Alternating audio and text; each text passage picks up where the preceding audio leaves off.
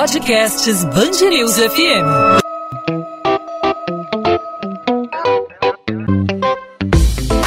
Dois às 20, com Maurício Bastos e Luana Bernardes.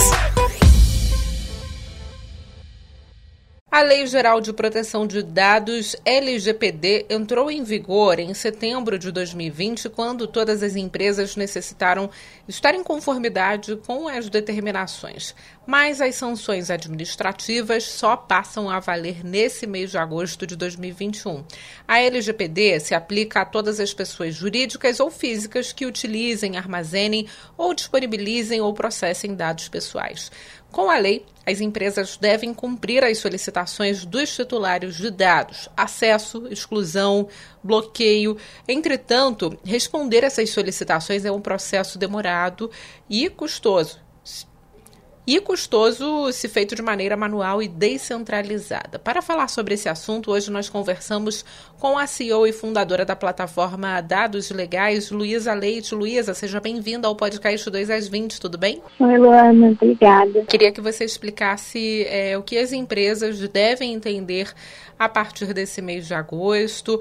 Elas já tiveram aí um período de adaptação, né? E agora começa a, a fiscalização, né? O que as pessoas precisam entender a partir de agora, o que muda a partir de agora. Bom, Ana, a gente tinha a LGPD em vigor desde setembro do ano passado, tirando os artigos que falavam sobre as sanções, ou seja, todos os outros aspectos em relação à garantia de direitos dos titulares, que você mencionou, a toda a parte de segurança da informação e outros requisitos que a lei prevê, as empresas instituições que tratam dados, elas já tinham que estar em conformidade, porque a lei, ela prevê duas formas de penalidade. As empresas, elas podem ser penalizadas no âmbito administrativo, que são essas sanções, toda essa parte de multa, as sanções de advertência, até mesmo a suspensão do direito de tratar dados, são, eh, correspondem à parte de sanções administrativas, que é o que realmente vai começar a valer Agora, antes a gente tinha a parte de penalidade no âmbito do judiciário, que quer dizer que as pessoas elas podiam já buscar a justiça para poder ter uma reparação por meio de um dano moral, de uma indenização, caso elas se sentissem lesadas ou não tivessem o direito atendido, por exemplo. Então, a partir desse mês, as empresas que não tiverem conformidade, elas já podem ser penalizadas pela Autoridade Nacional de Proteção de Dados, que é o órgão regulador.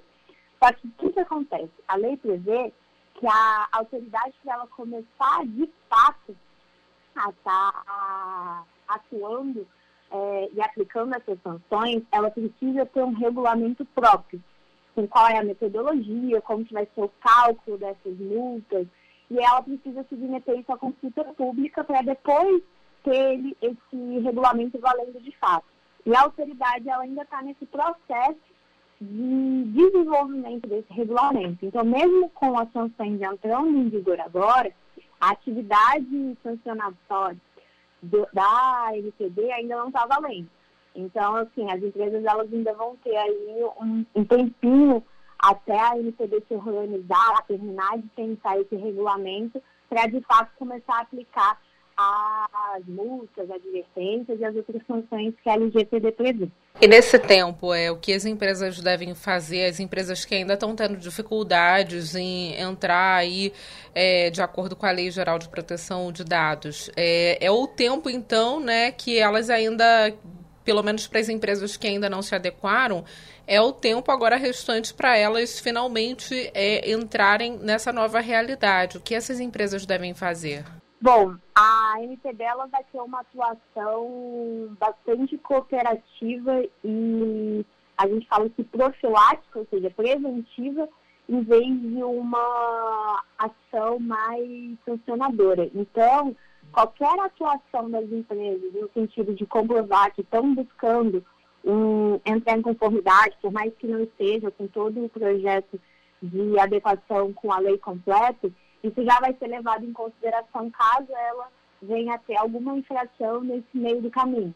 Então, acho que o primeiro passo é realmente dar o start, começar é, a pensar em pequenas medidas, como atualizar a política de privacidade, ter um cronograma de processo de conformidade e adequação com a lei, pensar no treinamento da, dos funcionários é, em relação a, a, toda a parte da legislação, para ter uma cultura dentro da empresa realmente de proteção de dados, porque tudo isso vai ser levado em consideração pela NPD e vai servir como atenuante caso a empresa tenha qualquer incidente de segurança da informação. Então, isso vai servir como uma forma da empresa não sofrer uma penalidade tão grande. E é através da LGPD que a gente vai conseguir, por exemplo, quem nunca recebeu uma série de ligações é, de grupos, né, que a gente nem entrou em contato. Eu já recebi muitas ligações desse tipo, com ofertas, ligações que atrapalham, né?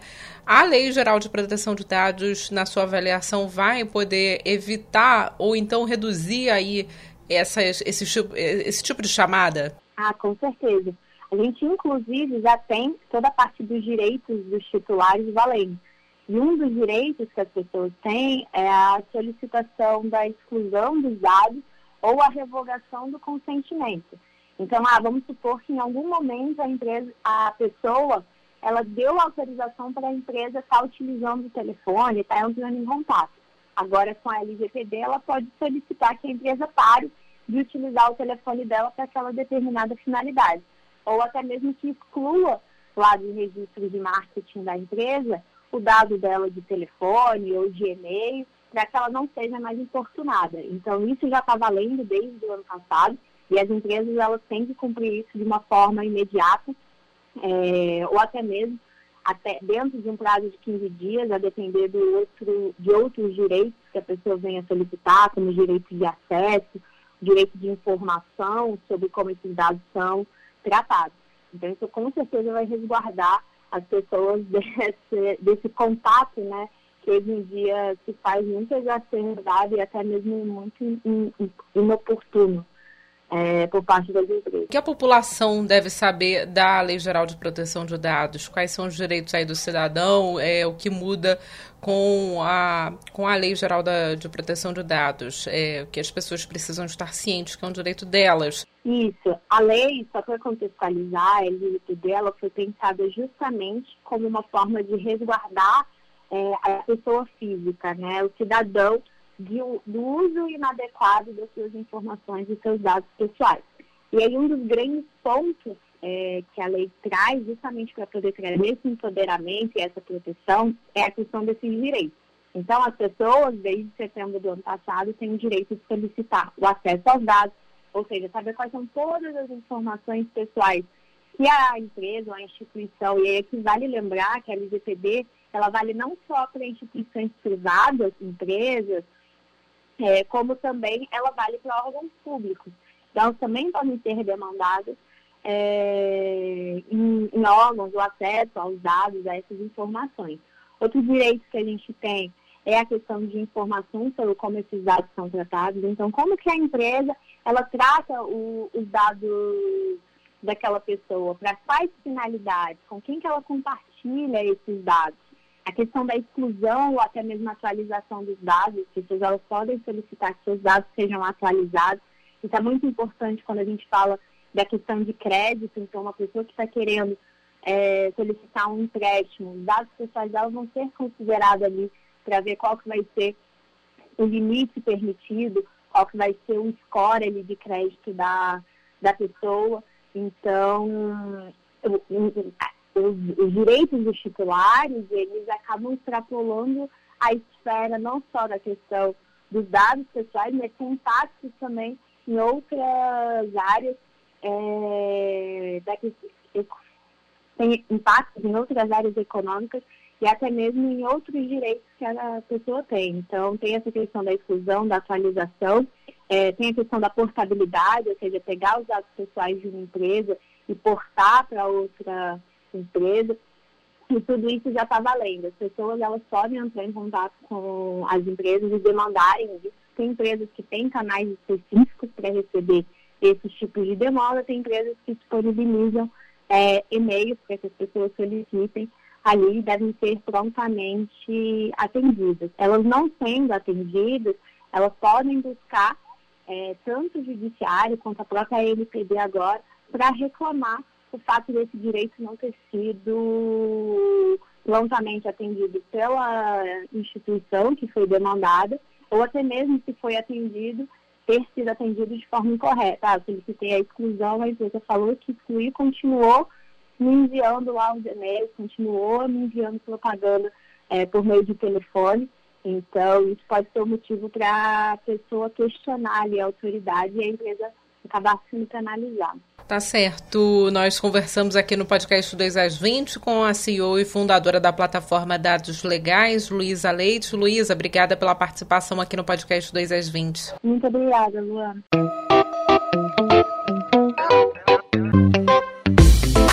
2 às 20, com Maurício Bastos e Luana Bernardes.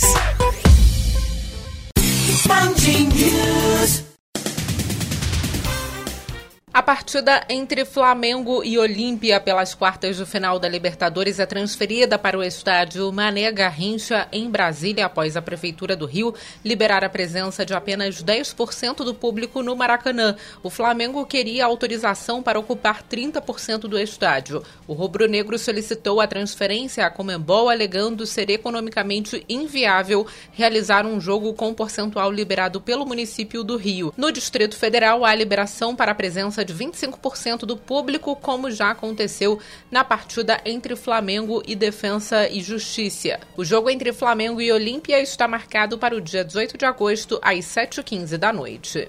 Quase 100% das escolas municipais reabriram nesta segunda-feira para o retorno do ano letivo. Das 1.543 unidades, apenas uma segue fechada para se adaptar às medidas restritivas contra a Covid-19. Dentro das escolas, carteiras e cadeiras têm que ter distanciamento de um metro, acrílico entre os alunos e álcool em gel. Na entrada, um funcionário mede a temperatura dos estudantes.